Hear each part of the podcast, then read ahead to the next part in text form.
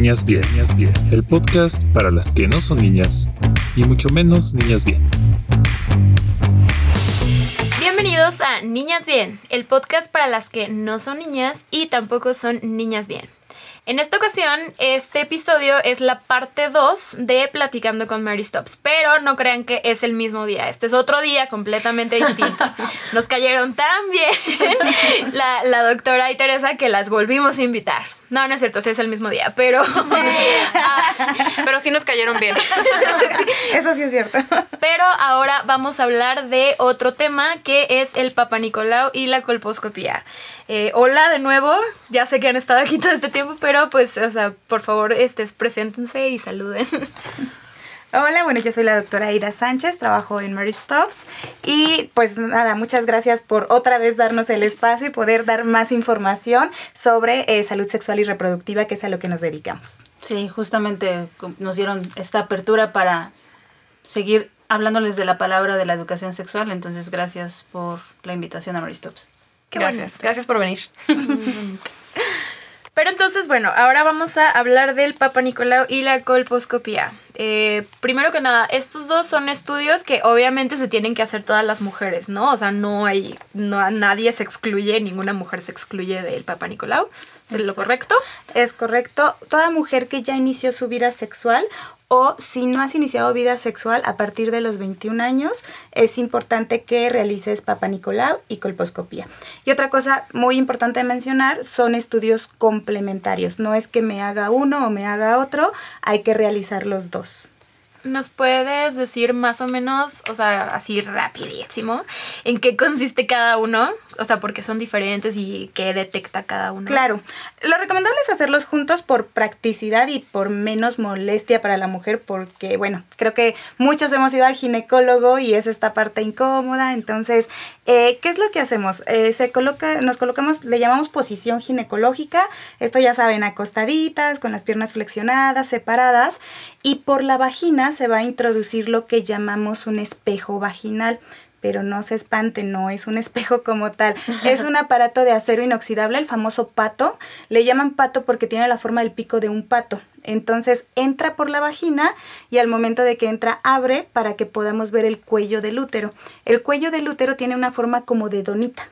Entonces, ¿en qué consiste el Papá Nicolau? Con un cepillito muy pequeño vamos a tomar una, una, muestra, o sea, lo único que se llega a sentir es como si llegara a ver un toquecito. Ajá, entonces, ese es el Papá Nicolau.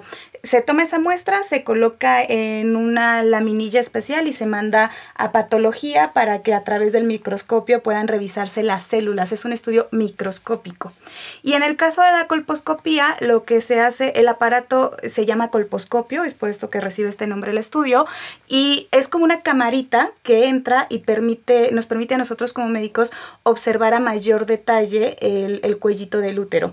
Entonces, al mismo tiempo aplicamos dos sustancias que nos ayudan a ver si hay cambios, que esos cambios pueden ser normales o anormales. Y entonces cuando llega a haber cambios anormales, nosotros ya interpretamos y a veces es necesario tomar una biopsia, que sería como tomar tantito tejido de ahí y tener que mandarlo a estudio para revisar que todo esté bien. Entonces, ¿qué es bien importante en estos estudios? Nos ayudan sobre todo a detectar cáncer cervicouterino. va, muy enfocado a, esa parte. Ok, y bueno, direct, nada más eh, detectan eso o detectan alguna otra cosa? No, en el caso del papá Nicolau incluso puede eh, te da niveles de hormonas, eh, también puede detectar, depende de cómo tomes la muestra y todo, pero nos pueden hablar de ciertas infecciones. Ajá, entonces eh, podemos detectar algún tipo de infección y dar tratamiento, pero lo más importante es para el cáncer, porque el cáncer cervicouterino en las mujeres es la segunda causa de muerte por cáncer. Eh, y es cáncer, el cáncer es prevenible si lo detectamos a tiempo. Entonces, estos estudios tú los debes de realizar una vez al año, como decíamos, una vez que inicias la vida sexual o cuando cumples 21 años, lo realizas una vez al año. se tendrían que hacer antes si encontrábamos alguna lección o algo que, eh, alguna infeccióncita que decimos, ok, sabes que mejor en tres meses o en seis meses volvemos a repetir. Eh, solamente en esos casos, si no tiene que ser una vez al año. Y esto es para que si llegaran a haber cambios eh, que nos fueran malignos o que nos hablaran de un cáncer, poder detectarlo en tiempo para dar un tratamiento. Ok. Eh, y el BPH, o sea, es, se detecta aquí, ¿no? El virus del papiloma humano. No sé, no, o sea, bueno, sí se detecta claramente el, el cáncer cervicuterino, ¿no? Pero en el caso de que fuera BPH también se, se detecta en este estudio. Exacto. Cuando hablábamos de algún tipo de infección, eh, una infección por virus de papiloma humano es algo que podemos detectar. Y se ha hecho muy famoso, o sea, eh, se, se menciona mucho en estos estudios, precisamente porque el virus del papiloma humano em, es una infección de transmisión sexual. Pero en la mayoría tiene muchos tipos de virus de papiloma humano, se les llaman serotipos. entonces, la mayoría son asintomáticos. ¿Esto qué significa? Tú vas a tener la infección, ni cuenta te vas a dar porque no vas a tener ni dolor, ni este secreción, no, no vas a tener nada. Entonces, aquí en estos estudios que hacemos por rutina, como preventivos, podríamos detectarlo. ¿Y por qué también es importante el virus de papiloma humano? Existen dos serotipos del virus que provocan el 80% de los cánceres cervicouterinos. Entonces, por, eh, cuando detectamos estos serotipos, estamos detectando muy en tiempo para hacer un tratamiento y evitar que se desencadene un cáncer cervicouterino. Ahora, también existen otros serotipos que son los que producen las famosas verrugas, que ese también es BPH, pero no todos los BPH producen verrugas. Sí, yo creo que es muy importante hablar sobre el BPH, ¿no? O sea, como que mucha gente no sabe qué pedo y es una cosa tan común, o sea, dicen... Sí, o sea, como que todos, bueno, tenemos un chiste que en Chihuahua todos tenemos la misma cepa de BPH. todos todos. Bueno, no, pero ¿Eso es cierto, doctora? Sí, ah, porque. La doctora también es de Chihuahua. No, pero la doctora también es de Chihuahua. no, pero este, según yo tengo entendido que muchas, hay muchas personas que tienen el VPH, pero es como algo parecido al VIH, ¿no? Que a lo mejor lo tienes, pero eso no significa que se va a convertir en SIDA, ¿no?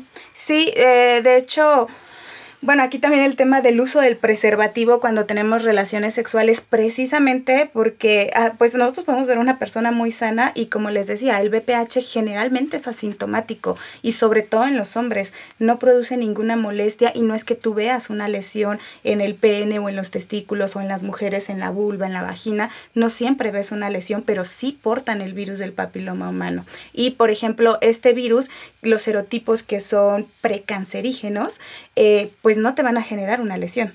Cuando tienes verrugas dices, ay, qué padre, porque no es un precancerígeno, pero los que no te producen una lesión, los que no ves, son los que te pueden producir un cáncer. Entonces, si yo no me protejo, me voy, y, y, bueno, este es por lo que es tan, eh, tan común o tan prevalente la infección por VPH, porque no tenemos relaciones sexuales sin protección y ya me contagié, no sé porque no tengo ningún síntoma y tuve relaciones sexuales con otro y ya lo contagié y contagié y, contagié y ya se hizo el contagio. Y por ejemplo, ahora que dices eso de que, de que si tienes verrugas ya la hiciste, casi casi, este, o sea, ¿qué significan los tipos que no dan cáncer? ¿Qué significan? O sea, ¿son malos o, tienen esta infección, por ejemplo, eh, las verruguitas, pues lo que puedes hacer, existe tratamiento que es normalmente quemar la, la verruguita o, quitarla, eh, que obvio tiene que hacerlo ya algún especialista, pero este, este tipo de, virus o de serotipos no te van a producir eh, el cáncer. Es más estético. pues sí, Ok. sí, la verdad es que a veces hay lesiones que son tan avanzadas en donde todo, todos los genitales externos llegan a estar llenos de, verrugas. Entonces, tampoco es eh, que puedas quedarte con la infección todo el tiempo, ¿no? Y sobre todo el riesgo de que sigas contagiando a más personas. ¿Y los hombres no presentan las verrugas tampoco? O sea, ¿es más común que las presenten las mujeres o No, también los hombres pueden llegar a presentar eh, verrugas. Ah, ok. Qué bueno, porque dices que son asintomáticos y esos hijos de puta, o sea, ni siquiera no puedes prevenir cuando tienen BPH, cuando te van a dejar de llamar, o sea, nada, güey, nada. No, de hecho también nosotras somos muchas veces asintomáticas y también nosotros somos portadoras y podemos contagiar. ¿Qué tan cierto es que, porque lo he leído, pero no sé si sea cierto, de que te puede dar y luego se te quita y ya nunca te diste cuenta? Eso es muy importante, el virus del papiloma humano no se quita. O sea, digamos que se, se, reactiva y está en su forma pasiva. Ajá, entonces, por eso es importante detectarlo, dar tratamiento. O también puede ser que yo haya tenido un contagio ahorita y no tengo ninguna manifestación y en 3, 4 años de repente empiezo con verruguitas. Pero mi contagio no significa que fue ayer o antier, pudo haber sido eh, hace un año o hace dos años. Pero por eso es importante hacerte el papá Nicolau. Yo estoy súper, yo estoy súper informada porque en prepa expuse, porque tengo VPH. Por la cepa de Chihuahua. Por la cepa de Chihuahua. Yo estoy súper informada porque soy de Chihuahua. No, porque expuse una vez en, en prepa y me quedó súper, súper marcado. Sí, pero bueno, a mí algo que me sorprende mucho es que incluso hoy en día, o sea, en pleno 2020, hay muchas mujeres que neta no se hacen el papá Nicolau. O sea, neta, toda su vida se lo han hecho y eso, pues, no sé, como que está medio mal, ¿no? O sea, porque es muy, muy importante. Y a veces es miedo o, o la pena, ¿no? Pero yo les digo, híjole, es que son 15 minutos de molestia, pero es un año de tranquilidad. Sí. Claro. De que estás bien. Entonces, sí puede llegar a ser molesto la colocación de, del pato. Yo les digo, el secreto es flojita y cooperando. Porque la vagina finalmente es músculo. Y si yo estoy tensa, me va a molestar cuando traten de, o voy a tener que hacer mayor presión para introducir el famoso pato. Entonces, relajarnos. Sí va a ser molesto, o sea, pues sí vamos a sentir que nos meten algo, pero de verdad, son 10, 15 minutos y ya es que estemos tranquilos de, ok, no tengo ninguna infección, no tengo ninguna lesión precancerígena. Sí, Ay, o sea, pero imagi- sí, nos imagínate metemos que cosas es, peores. o sea. Sí, o sea, imagínate que es acá, no sé, que a quién les gusta Chayanne. Muy Chayanne. señora. Como cuando te relajas con el dildo, así. Sí, justo. Exacto. No, pues sí, o sea, también que, que iba a preguntar, hace rato creo que lo habías dicho, pero no, o sea, no sé si hay como una, un tiempo en especial así de que, güey, no puede pasar tanto tiempo sin que te hayas hecho un, este, papá Nicolau. ¿Cuánto tiempo es?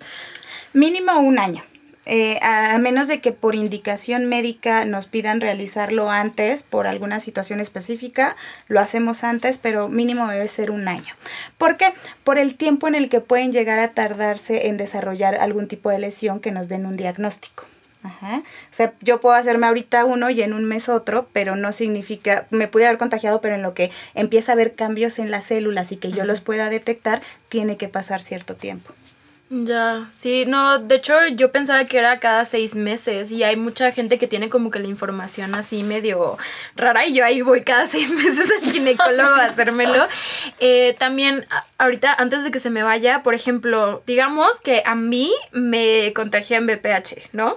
Entonces si yo voy, no sé, el día siguiente a hacerme el Papa Nicolau, ¿saldría en la prueba o tiene que haber un tiempo específico? Generalmente hay un periodo de incubación para todas la- las infecciones, entonces por eso también es recomendable ya sea seis meses o un año.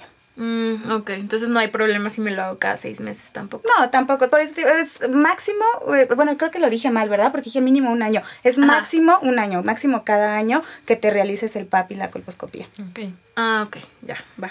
¿Es cierto que, que se puede transmitir el VPH aunque uses condón? O sea, como por roces o así.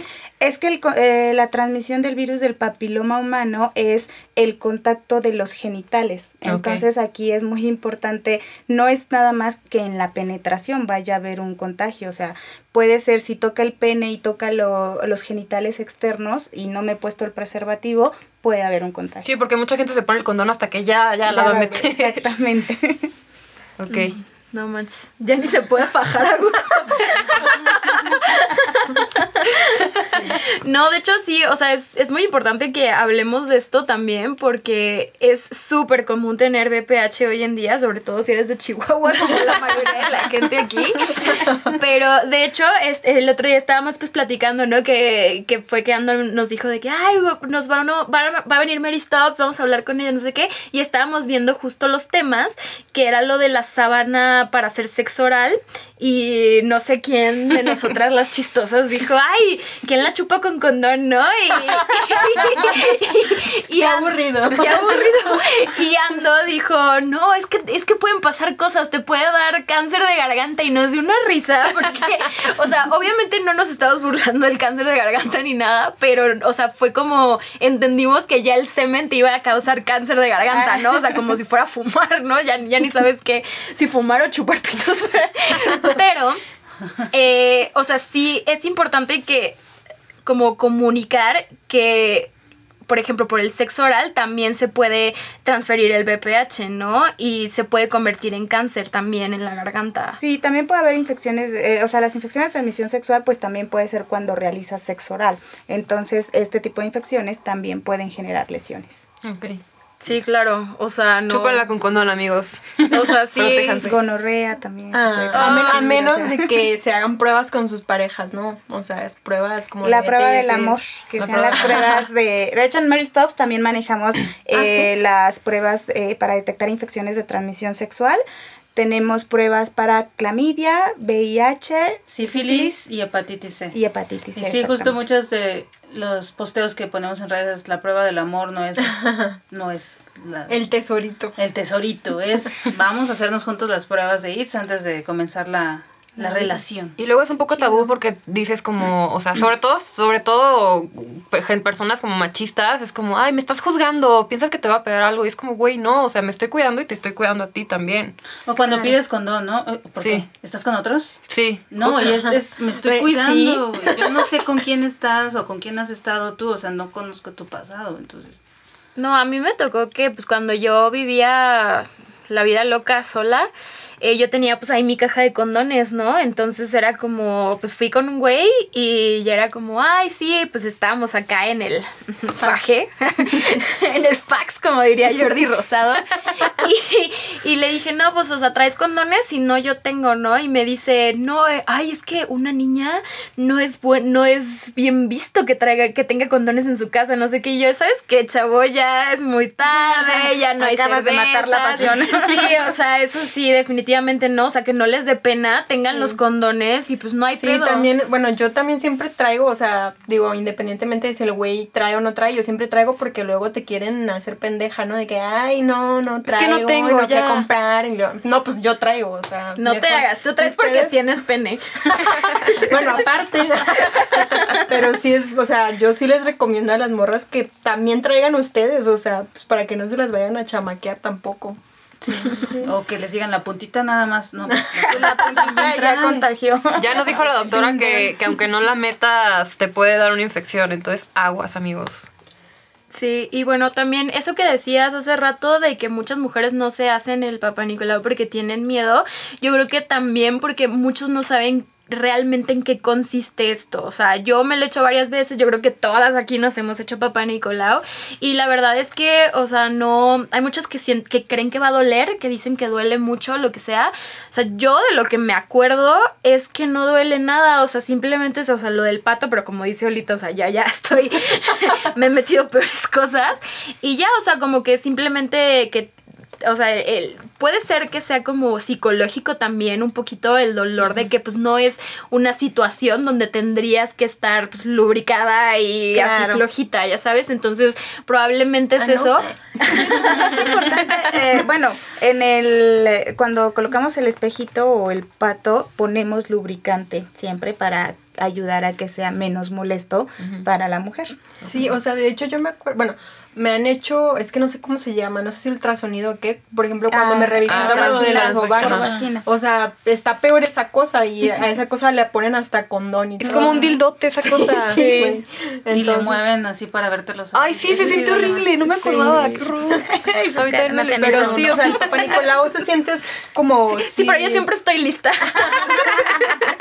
El Papá Nicolau se siente como, no sé, como un mini jaloncito, como Sí. un toquecito. Y la sí colpo, se- eh, en ocasiones se puede llegar a sentir como un ardorcito cuando ponen la sustancia, pero es muy leve.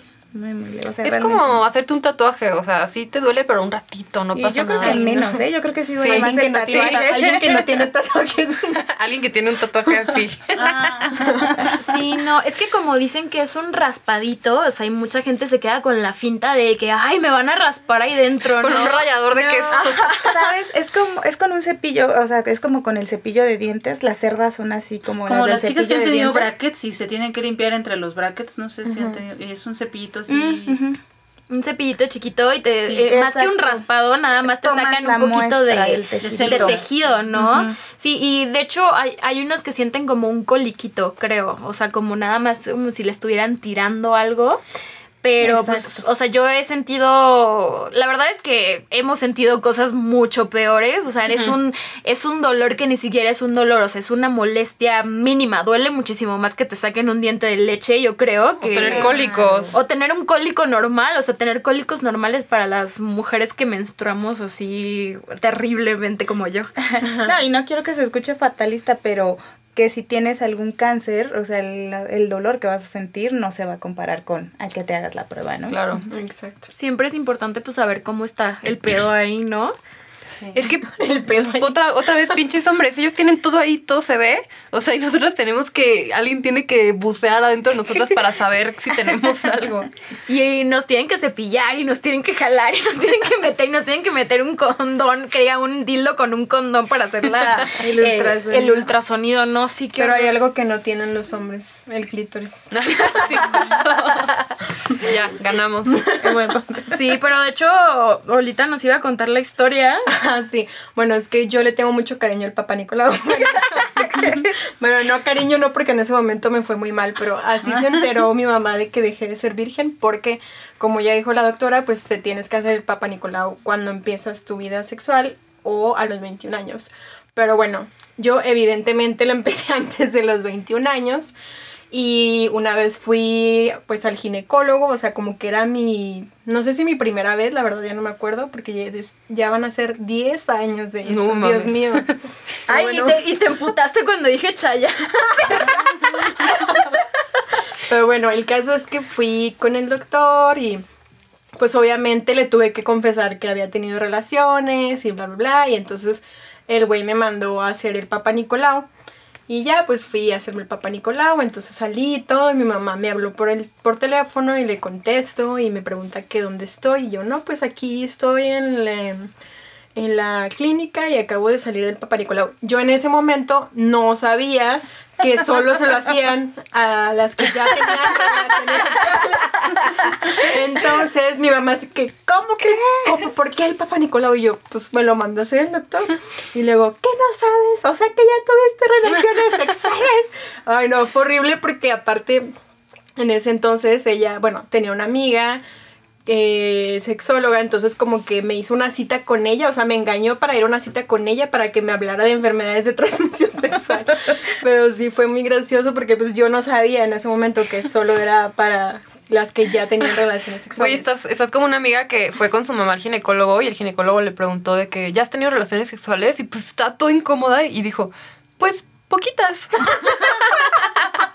Pero a mí me pasó todo lo contrario. Yo fui, o sea, yo ya había tenido relaciones sexuales igual y ya vivía aquí en México. Y fui de, de vacaciones a, a Parral y mi mamá, me- a mí me dan cólicos horribles. Entonces mi mamá me llevó al ginecólogo para ver qué pedo. Y me dijo, marca tú para hacer la cita. Y me dijo el ginecólogo, o sea, pregunté que cuánto costaba.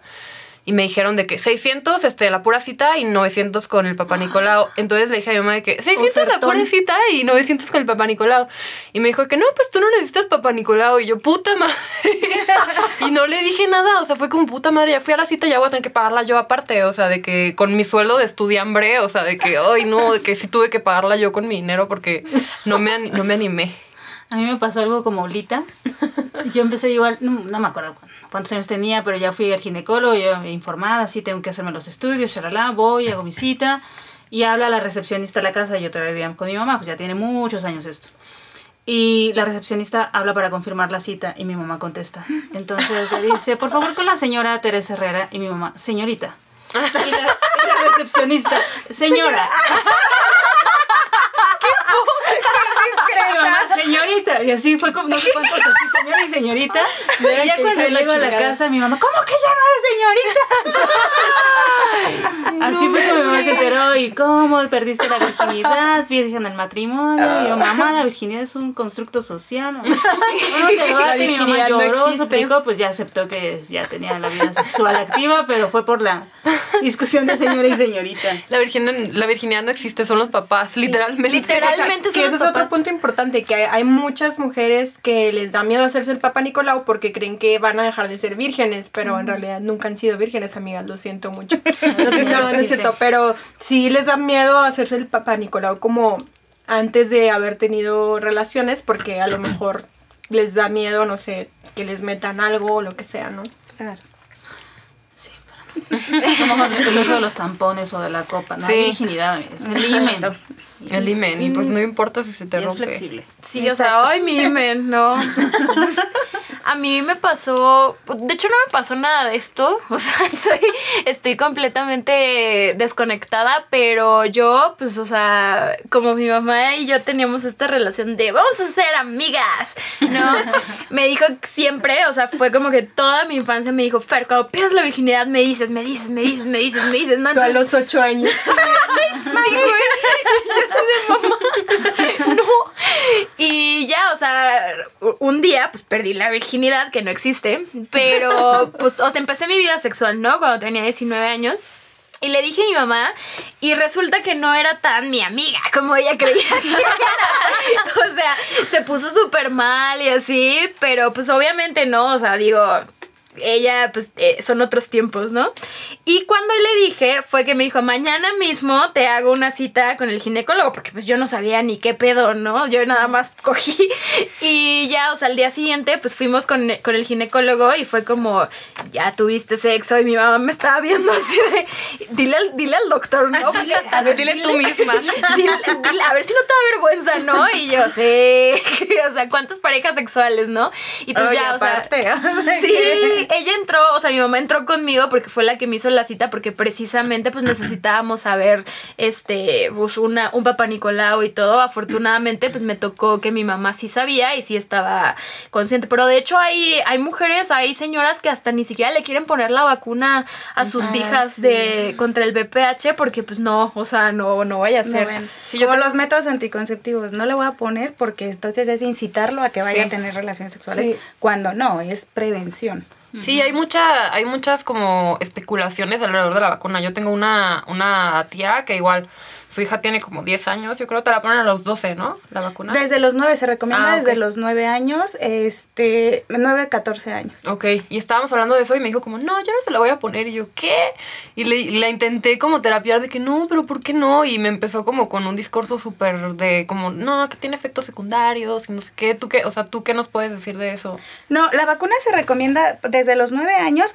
Eh, eh, el grupo de 9 a 14 años se aplican dos dosis de la vacuna de BPH. Ya después de los 14 años se aplican tres dosis y se recomienda hasta los 26. ¿Por qué se recomienda en esta Mm, edad? ya pasé. Precisamente por... eh, la- las edades en las que están empezando a tener relaciones sexuales lo- los niños. Y entonces, eh, por ejemplo, una persona que ya tuvo BPH ya no es recomendable aplicar la vacuna. Ajá, Porque la vacuna lo que te hace es como, cualquier vacuna te genera anticuerpos, digamos, soldaditos que te defienden de cierta enfermedad, ¿no? Entonces, es la misma idea con esta, con esta vacuna. Si ya tuviste la, la infección, pues ya no te va a servir de nada, por eso no se recomienda. Entonces, lo que se busca es, bueno, antes de que estés expuesto o de que tengas esa infección, lo, lo ponemos.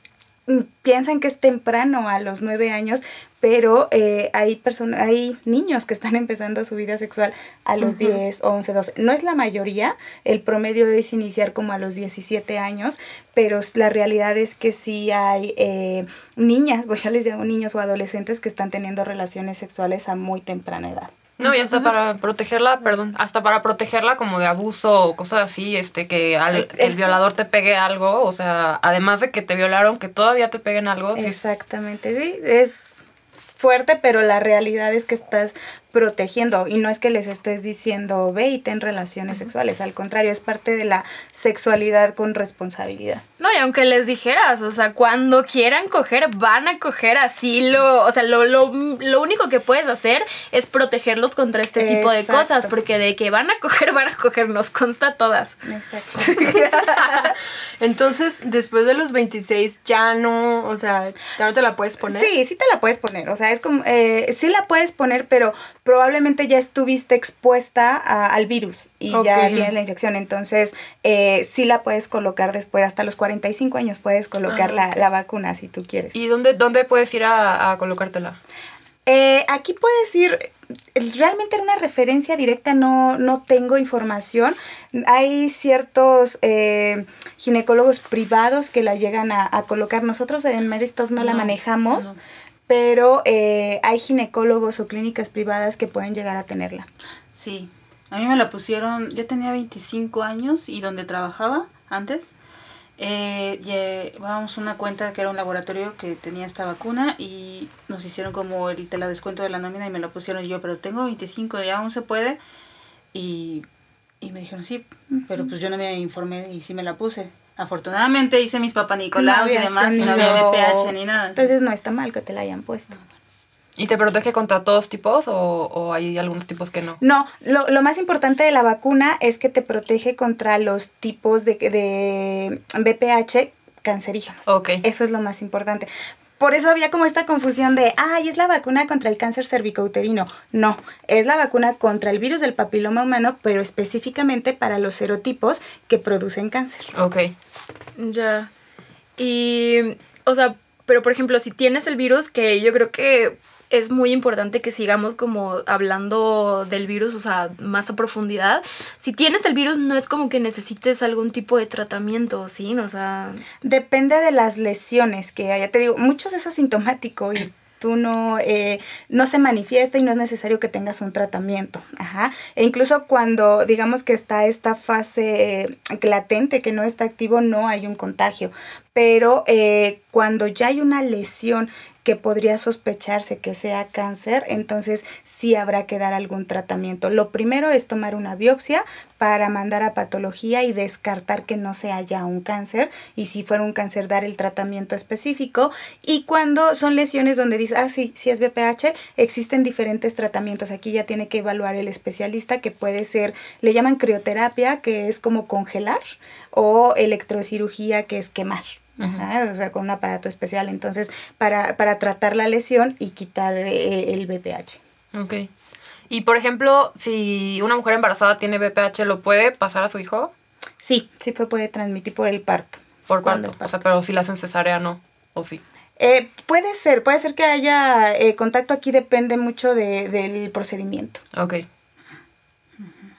Usen condón, ¿ven? Usen condón. Caras vemos. todo se resume a usen condón todo el tiempo, chúpenla con condón, y es más, aunque no estén cogiendo, tengan el condón puesto, uno nunca sabe. O sea, sí, la verdad es que pues no es nuestra idea como asustar a nadie ni nada, pero yo creo que mientras te hagas tus estudios y uses condón precisamente y pues sobre todo si sabes que tienes BPH no andes frotando tus genitales contra los de alguien más. O sea, yo creo que estamos bien con todo eso, ¿no? O sea, todo es prevención y cuidado y pues no creo que pase a mayores. Y para los hombres también existen pruebas para, para identificar BPH, ahí ya tienen que acudir con un urólogo para que les hagan pruebas y detectar si ellos tienen. No, y si no, si no quieren chuparla con condón, háganse pruebas con su pareja. O sea, no, que no les dé pena o que no les dé miedo. O, o al revés, no se sientan juzgados si alguien les pide una prueba, porque es por seguridad nada más. Sí. ¿Hay alguna otra duda que sea frecuente hacia ustedes con el con el tema del Papa Nicolau y la colposcopía? ¿O, creo, o ya lo tomamos todo? Mm, a, a en ocasiones preguntan si con, con el método anticonceptivo, sobre todo los DIUs o, o los IUs, si se pueden hacer el PAP y la colpo sí, sin ningún problema. Se, se puede colocar, eh, se puede, perdón, eh, hacer la probita. O sea, las, hay unas guías o una parte, unos hilitos que son las referencias para los dispositivos, pero el que te hagas el PAP y la colpo no va a Afectar. afectar nada. O la otra, bueno, eh, después de un procedimiento, por ejemplo, de aborto, que en la otra plática el otro día hablábamos de aborto. El otro día que no estoy. Exacto.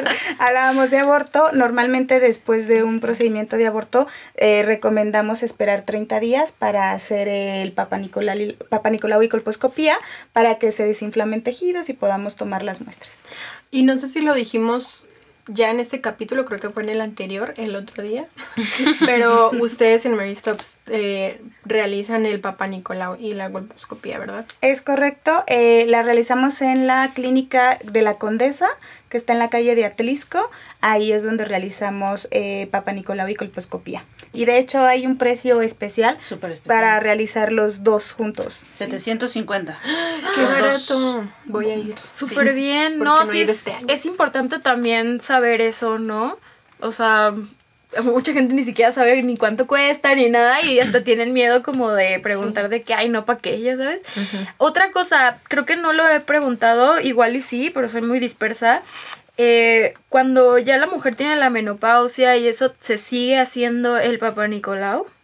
Sí, la, el Papa Nicolau se tiene que seguir haciendo. De hecho, ya ves que te comentaba que también hay. Eh, detecta como ciertos niveles de hormona y todo, entonces eh, sí, se tiene que seguir haciendo el Papa Nicolau. Mientras la mujer tenga eh, el cuellito del útero, hay que realizarlo. Para, para identificar que no haya cáncer. Hay mujeres a las que les llegan a quitar el útero completamente y pues quitan el cuello, entonces bueno, ese sería el único caso en el que ya no está recomendado realizarlo. Ah, ok. A mí ahorita me entró una duda. Ahorita que dijiste que te lo hacen a partir de que tienes relaciones sexuales o a los 21, o sea, ¿significa que te puede dar sin tener relaciones sexuales? Lo que pasa es que recuerda que no es nada más para detectar BPH, es para detectar otro tipo de infección de transmisión claro. sexual y el cáncer también se puede dar por otras razones, no, no todos, eh, te digo, el BPH causa el 80% de los cánceres cervicouterinos, pero hay un 20% en donde hay otros factores y estos estudios nos ayudan a identificar lesiones que puedan ser precancerígenas o cancerígenas. Ok, claro. Entonces, por eso se recomienda. Ok, ya, ya. Sí, es que sí es confuso, como Claro. que no nos explican muy bien en qué consiste cada cosa y así. No, Otra y vez de la hecho- educación sexual. Otra Sí. es la educación sexual. Y de hecho, a mí cuando me han hecho los, los Papa Nicolau, los estudios, siempre es como, bueno, te vamos a hacer el Papa Nicolau. Ni siquiera me explicaron, o ¿Qué sea, qué pedo. Y aparte es como, bueno, me van a llegar tus estudios y yo te marco si encuentro algo, pero nunca me explican. Entonces realmente Claro. siempre es como un, un, big- un gran signo de interrogación para mí. Así de, güey, pero No, pues, ¿qué y a pasó? veces te puede dar referencia, el mismo Papa Nicolau te da referencia de ciertas eh, bacterias que se llegan a encontrar o celulitas en donde no tienes que hacer un tratamiento así de una crioterapia o algo, pero sí tienes que dar un antibiótico y, y porque es una infección común, ¿no? Entonces das eh, óvulos o alguna receta de este tipo. Cuando hablas para agendar y así te dicen, ah, no tengas relaciones sexuales, ¿no? O sea, siempre te Ah, dicen sí. como Ah, que tres sí. días antes o dos días antes no tengas relaciones sexuales. Y que no estés en tu periodo menstrual. Esto es muy importante porque si no las muestras se pueden alterar. Recuerden que lo que se hace con el Papa Nicolau es como tomar tejidito, entonces si no en el microscopio solo se van a ver los espermatozoides, entonces eh, pueden interferir, Oh con la, pueden interferir con la muestra, ¿no? Entonces por eso recomendamos, eh, tiene que ser eh, sin eh, tres días que haya, mínimo tres días que haya terminado tu periodo menstrual y tres días sin haber tenido relaciones sexuales y también sin haber introducido ningún tipo de, de óvulo. Sí, a mí me pasó que llegué con la gine y así de, ¿cuándo tuviste la última relación? Y yo, ah, ayer. No, pues no. puedo. Ahorita. No puedo, entonces ya me mandó a la casa. Sí, exacto. Es justo Sí. lo que le pasó ahorita, puro meco. No, y lo de tres días después del periodo sí es importante, porque esto lo aprendí hace poquito, por eso lo voy a decir. Pero, o sea, después de, o sea, antes de tu periodo, ya ven que te sale como un, pues no sé qué es, como una mucosidad o algo así, ¿no? Entonces, esa mucosidad también sale después del periodo, o sea, no digo, no tanto tiempo, pero eso también, o sea, como que te impide, ¿no? Es que contam sí contamina la muestra y de hecho eh, en, en ocasiones tú ya no tienes como el sangrado como tal, pero cuando tomas la muestra lo único que sale son, se llaman eritrocitos, que son las células de la sangre, y entonces te contaminan la muestra y ya no puedes ver realmente el tejido. Ok. Y si la mujer tiene una infección de hongos o candidiasis o... Ahí sale en el Papa Nicolau. E- Entonces- Eso sí no impide que tomes la, la muestra. De hecho, eh, también te ayuda para ver si es necesario, para ver si hay alguna infección específico. Te confirma muchas veces la, la cándida. Ya cuando es otro tipo, sospechas de otro tipo de infección, como clamidia, alguna otra, ya mandas a hacer algún cultivo del moquito o de la, de la secreción para ver si es otra bacteria en específico. Ok. ¿Cómo cuántos días tarda en dar los resultados? Porque ya ves lo de eso que te marcan y así. Ah, del Papa Nicolau. Pues es que ahí sí va a depender mucho de, del proveedor o de cada, de cada médico. Nosotros en Mary Stops tardamos máximo cinco días. Ah, súper bien. Porque tienen que recoger la muestra, se va a patología, regresa y ya lo... Pero esa es la del BPH, ¿no? La de cuerpo es inmediata, lo, lo que ves. Ah, la de Papa Nicolau es la Ah, que sí, se la tarda cinco días. Sí, la colpo es inmediato que te dan los resultados. Te dan de hecho como fotitos de Mm. este del cuellito del útero y ahí con la con las sustancias y te, te deberían de explicar si ya hubo alguna reacción o algún cambio. De hecho en la colposcopía ya ven que les decía que introduces la cámara y hay una pantalla y tú puedes ver eh, lo que está haciendo el médico y lo ideal es que te esté explicando, este es el cuello del útero, voy a poner esta sustancia, mira, no hay cambios, eh, si hubiera cambios malignos lo que vamos a ver es esto y es como tendría que hacerse el procedimiento. Oye, a mí no me gusta ver, me da cosa, me siento horrible como estar consciente de mi cuerpo, o sea, me da horror. Pues creo que ya es todo. Muchas gracias por habernos acompañado y gracias por pues, estar prestando su tiempo a dar esta información que la verdad es que sí hace falta. Eh, como, le- como decíamos, la educación sexual en México es prácticamente nula y pues está chido que ahora podamos hacer estas cosas, ¿no? Sí. Sí, y ojalá que después podamos hacer otros capítulos de otros temas interesantes porque sí hay mucho de qué hablar todavía. Y bueno, y a los, y a los que nos están escuchando, vayan al ginecólogo, por favor, o ginecóloga, porque sí es muy, muy importante, o sea, estar yendo pues seguido, ¿no? O sea, Regularmente. regularmente, sí, o sea, porque no nada más por el Papa Nicolau, vayan una vez al año, o sea, no. O vayan con nosotros a Mary Stops. Ahí, muy importante con tu anécdota, el Fer, este, nosotros no preguntamos cuántas parejas sexuales han Ay, tenido. sí, o sea, ¿por qué te Es preguntan eso? ¿Qué les importa? La verdad, fíjate que es parte de la historia clínica que te marcan en medicina, pero nosotros en Mary Stops es como o sea, ¿qué te va a cambiar que hayas tenido 7, 15, 20 parejas? Y es súper incómodo que Sí. de, de pronto en, en ocasiones cuando van a consultas de métodos anticonceptivos van con la pareja. Oye, yo no le voy a preguntar enfrente de la pareja. Entonces, vayan con nosotros. Nosotros no las metemos en aprietos. ¿Nos, nos pueden dar otra vez sus números de contacto por si no escucharon el episodio Sí. anterior? Es el contact center es el 55 55 43 00 00, porque ya, son ya son 10 dígitos, sí. Ajá. Y la página web es www.marystops.org.mx y no importa, o sea, dudas o agendar o lo que sea, pueden llamarnos o escribirnos. ¿Se puede agendar cita desde directo de la página? No, aún no, ya estamos implementando Ah, eso. muy bien. Pero en la página también tenemos el WhatsApp y la- el número de WhatsApp y nos pueden escribir por WhatsApp. sí, porque también. somos millennials y no nos gusta hablar por teléfono. Ya estamos a punto, ¿verdad? De que puedan incluso agendar sus citas este por ¿En Facebook por también una- se podía antes o no? Antes se podía agendar por Facebook, pero ya no. Eh, ahorita nada más es el WhatsApp, ese sí me lo sé también. A ver. Es el yo no. 55 78 70 20 11. Ese Va. es el WhatsApp. Igual les vamos a poner todas las redes de, de Mary Stops en nuestros posts de Instagram y de Twitter. Sí, aunque no se pueda agendar por las redes, pues les damos toda la información. O sea, sí contestamos a todas las preguntas o los referimos luego luego al contact center si algo no sabemos, porque en el contact, además de que hay asesores, hay médicos. Entonces, cuenten con nosotros para lo que necesiten. Sí, y a los que nos están escuchando también, si hay algún otro tema que quisieran que habláramos con Mary Stops, estaríamos encantados de volverlas a tener en Niñas Bien, la verdad. Ha sido muy, muy bueno todo esto. y pues gracias por escucharnos otro episodio. Nosotras fuimos Niñas Bien. Yo soy Soy Fur. Abuelita del Tamar. Y una Fanta Porfa y síganos en nuestras redes que son Ninas Bien MX en Twitter y Instagram y Niñas Bien Podcast en YouTube. Y recuerden que estuvimos con la doctora Aida Sánchez y con Teresa Herrera De Mary Stops. de Sí. Mary Stops. Gracias. No, gracias a ustedes. Gracias. Usen condón. Usen condón. Aborten.